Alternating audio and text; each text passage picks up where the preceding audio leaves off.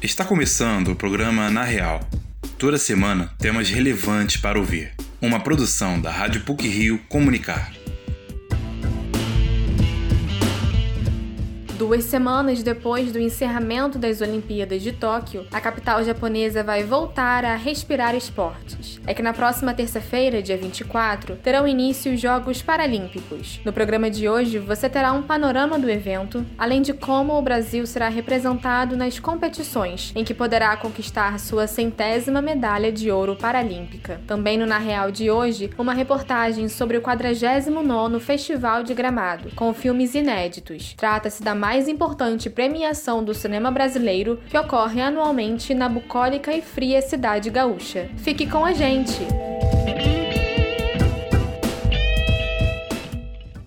Com recorde de atletas, a delegação brasileira vai disputar 20 modalidades e terá 260 representantes nos Jogos Paralímpicos, que começam na próxima terça-feira em Tóquio. A reportagem é de Juliana Poti. As Paralimpíadas nem começaram e o Brasil já quebrou recorde nos Jogos. Essa é a edição que contará com a maior quantidade de atletas fora de casa, 260 em 20 das 22 modalidades participantes. Com início na próxima terça-feira, 24 de agosto, os Jogos Paralímpicos de Tóquio vão ser inaugurados pela cerimônia de abertura às 8 do Brasil. Os porta-bandeiras brasileiros serão os medalhistas paralímpicos Petrúcio Ferreira, do atletismo, e Evelyn Oliveira, da bocha. É de se esperar que o Brasil consiga bater a meta da centésima medalha de ouro em Paralimpíadas devido ao retrospecto favorável. Mas para que isso aconteça, será necessário que os atletas cheguem ao topo do pódio pelo menos 13 vezes ao longo da competição.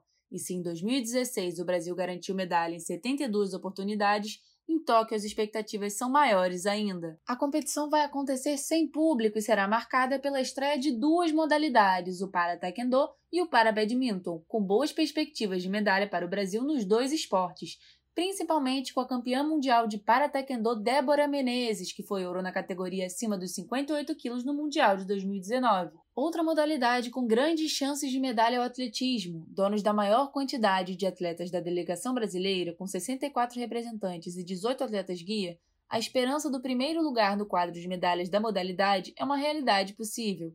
É o que pensa Edson Cavalcante Pinheiro, que vai competir em Tóquio nos 400 e 100 metros rasos da classe T38, destinada a pessoas andantes com paralisia cerebral. O nosso objetivo é estar entre as melhores equipes, né? E nós temos grandes chances, sim, de repetir esse feito e até melhorar, né? Nossa meta é brigar para estar em primeiro no quadro de medalhas, né? Então a gente tem trabalhado para isso e o objetivo é esse, é colocar o Brasil em primeiro lugar no atletismo. A gente sabe que o resultado final da Paralimpíada não depende só do atletismo, né? Mas a gente vai fazer a nossa parte para dar o nosso melhor.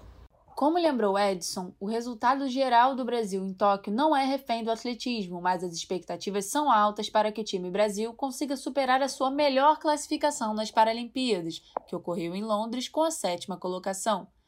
Outros esportes com grandes chances são o futebol de 5, o goalball, a bocha, o ciclismo e a natação. A equipe de alterofilismo brasileira também vem bem representada depois das sete medalhas na etapa da Geórgia da Copa do Mundo em 2021.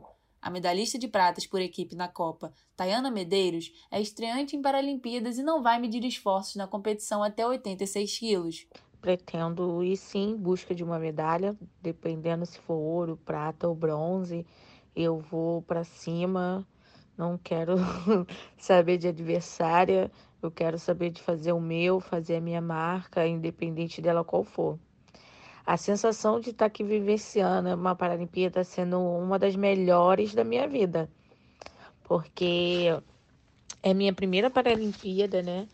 Eu comecei essa caminhada em 2016, depois de ter participado de um de ter ido assistir, na verdade, os, os jogos e me apaixonei. Então, eu estou vivenciando os melhores dias da minha vida e tentando aproveitar cada um como fosse os últimos. Tayane está em Tóquio para o período de aclimatação, junto com seu treinador, o Everton Lima dos Santos. Ele frisa a importância deste período de ajuste do corpo a um habitat natural para o bom desempenho de todo atleta. Segundo ele, o calor e o fuso de 12 horas podem gerar mudanças corporais, como alteração hormonal, por exemplo, mas existem outros desafios para o trabalho de Everton durante a competição na capital japonesa. Que é o controle do peso corporal. Por causa do tipo de alimentação, a gente preocupa que pode cair demais ou subir demais o peso, então a gente tem que, tem que tentar equilibrar as coisas. E, enfim, tem algumas situações, alguns detalhes que a gente vai atentando aqui aos poucos. Entre eles, eu acho que minha maior preocupação hoje seria a questão do peso corporal, equilibrar já o peso corporal dela para que ela chegue na competição é, bem, bem certinha na categoria. A delegação brasileira chega a Tóquio com 37% dos atletas estreantes em Jogos Paralímpicos. Serão 47 homens e 40 mulheres pela primeira vez na competição mundial. Outro recorde é a participação feminina. As mulheres vão representar 40% dos atletas brasileiros nas Paralimpíadas de Tóquio. A natação é a modalidade com mais atletas jovens. Ao todo, dos 36 nadadores, 12 têm até 23 anos. Além disso, a modalidade terá pela última vez Daniel Dias em Paralimpíadas. O brasileiro, que é dono de 24 medalhas em jogos, maior quantidade que um atleta paralímpico do Brasil já conquistou, vai em busca de mais pódios em 2021. No primeiro dia de competições, o Brasil enfrenta a Lituânia no goalball às 21 horas, além da estreia em provas de natação, tênis de mesa e ciclismo. Para o Na Real, Juliana Poti.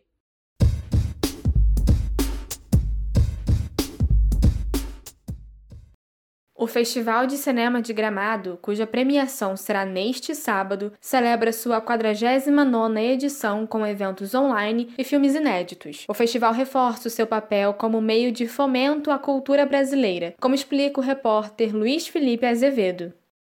O Festival de Cinema de Gramado celebra sua 49ª edição em meio ao desafio de adaptar-se às restrições necessárias para o combate à Covid-19. O evento iniciou-se em 13 de agosto e encerra-se neste sábado, data prevista para a cerimônia de premiação. Realizado de forma online, o festival decidiu inovar neste ano e substituiu a entrega das homenagens com os troféus Oscarito, Kikito de Cristal, Eduardo Abelim e Cidade de Gramado por uma homenagem coletiva a todos os profissionais do cinema, responsáveis por manter a chama do audiovisual presente mesmo durante a pandemia. Como aponta o curador do evento, Marcos Santuário, o Festival de Gramado continua investindo em uma programação recheada de produções de excelência e que preza pelo ineditismo Pode-se dizer que os destaques dessa edição, na verdade, eles estão ligados a essa nova maneira que nós encontramos de realizar o festival. É o segundo ano de uma realização virtual, né, em função da pandemia. Então, eh, os filmes continuam sendo inéditos, né, todos eles inéditos no Brasil, os filmes brasileiros e os filmes estrangeiros. Eh, são produções que já estiveram, várias delas em festivais fora do país, algumas foram premiadas, inclusive, e trazem, assim, sobretudo hoje, diretoras e diretores que não são tão conhecidos do grande público, mas há um elenco importante de atrizes e atores como Glória Pires, Matheus eh,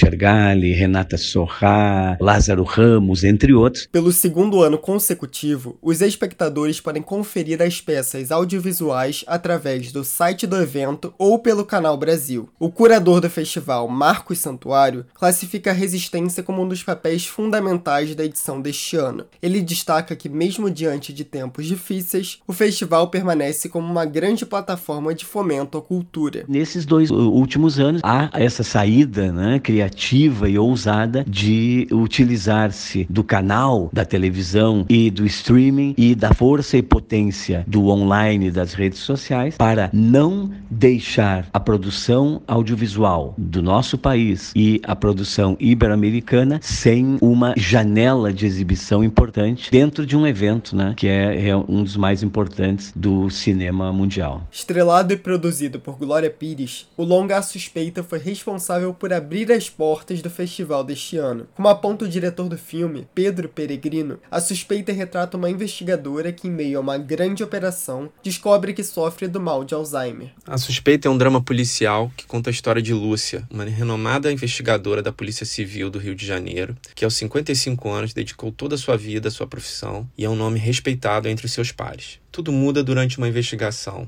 um escritor que estava escrevendo as memórias de um traficante de drogas, que teve seu telefone grampeado ilegalmente por Lúcia, é assassinado. E ela está sendo investigada por seus superiores por esse assassinato. Ao mesmo tempo, ela descobre que tem Alzheimer. Segundo Pedro Peregrino, o filme promove fortes reflexões. Ele ressalta duas as escolhas e desafios que as mulheres enfrentam em espaços de trabalho, sobretudo em um ambiente tão masculino como a polícia, e a questão da memória, tanto no âmbito individual quanto coletivo. Outro destaque desta edição é o longa Carro Rei. Como explica a diretora do filme, Renata Pinheiro, Carro Rei opera no gênero fantástico e aborda a trajetória de Uno e a sua estranha habilidade de conseguir se comunicar com carros. Carro Rei é um filme que opera no gênero do cinema fantástico para contar a história de Uno, que é um rapaz que nasce no Agreste Pernambucano, no início dos anos 2000, com uma estranha habilidade de conseguir se comunicar com os carros. Essa época também foi o momento em que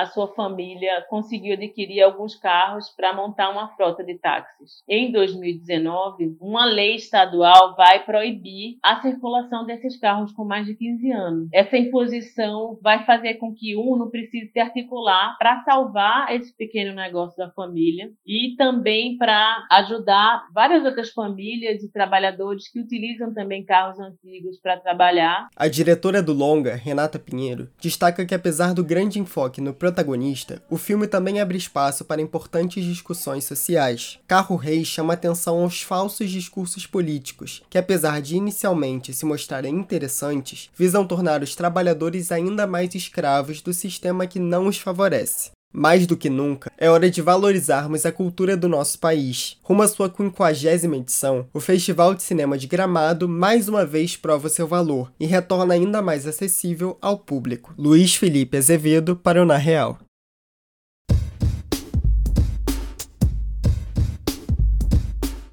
E para finalizar essa edição do Na Real, trazemos agora alguns assuntos relevantes da semana que foram ou serão destaque nas mídias eletrônica e impressa. Pílulas da semana. A empresa brasileira de aeronáutica anunciou na última semana que realizou seu primeiro voo teste com um avião elétrico. A aeronave escolhida para testes foi a MB-203 Ipanema, utilizada na agricultura para pulverizar fertilizantes. Ela também protagonizou o primeiro voo com etanol, um combustível sustentável. O investimento em aeronaves desse tipo faz parte do plano para cumprir as metas ambientais. Com essas inovações tecnológicas, a Embraer pretende zerar as emissões de carbono até 2050. O tenista Roger Federer anunciou nesta semana que vai operar o joelho pela terceira vez. Federer, que está com 40 anos, não entra em quadra desde o início de julho, quando foi eliminado nas quartas de final de Wimbledon. O suíço, que já tinha desistido da Olimpíada de Tóquio pelo mesmo problema no joelho, também ficará fora do US Open, que começa no próximo dia 30. Conhecida pelo seu talento no vôlei de praia e pela personalidade, Carol Solberg também é boa de atitude. Ela acaba de abrir inscrições para o projeto denominado Levante, em que uma rede de amigos vai oferecer aulas de vôlei gratuitas na Praia do Leblon para crianças de 6 a 16 anos, moradoras da comunidade da Zona Sul. Carol justifica dizendo que o esporte tem um poder incrível de transformar e dar mais qualidade de vida para uma criança e um adolescente. Pelo menos cinco pessoas morreram numa tentativa de fuga no aeroporto de Cabul após o Talibã retomar o controle da capital afegã, enquanto soldados norte-americanos faziam a segurança do perímetro para acelerar a retirada de diplomatas e cidadãos ocidentais. Uma multidão de afegãos tentou subir em cima da aeronave que estava prestes a decolar. A volta do grupo rebelde ao poder reacende o medo do retorno ao autoritarismo, casamentos forçados, uso obrigatório de e a extinção de direitos básicos para as mulheres, como o trabalho e a educação. O filme Free Guy estreia nos Estados Unidos e tem um desempenho melhor que o esperado. O longa passou a ocupar o primeiro lugar nas bilheterias americanas ao arrecadar mais de 26 milhões de dólares, pouco tempo após o seu lançamento. A comédia de ficção científica protagonizada por Ryan Reynolds é um teste para a indústria de exibição de filmes, por estar sendo exibida exclusivamente nas telonas. Por hoje é só. O programa Na Real é produzido por estagiários da Rádio PUC, com a supervisão de Célio Campos. Lembramos que a Rádio PUC faz parte do Comunicar, cuja coordenação é de Lilian Sabac. Até a próxima semana.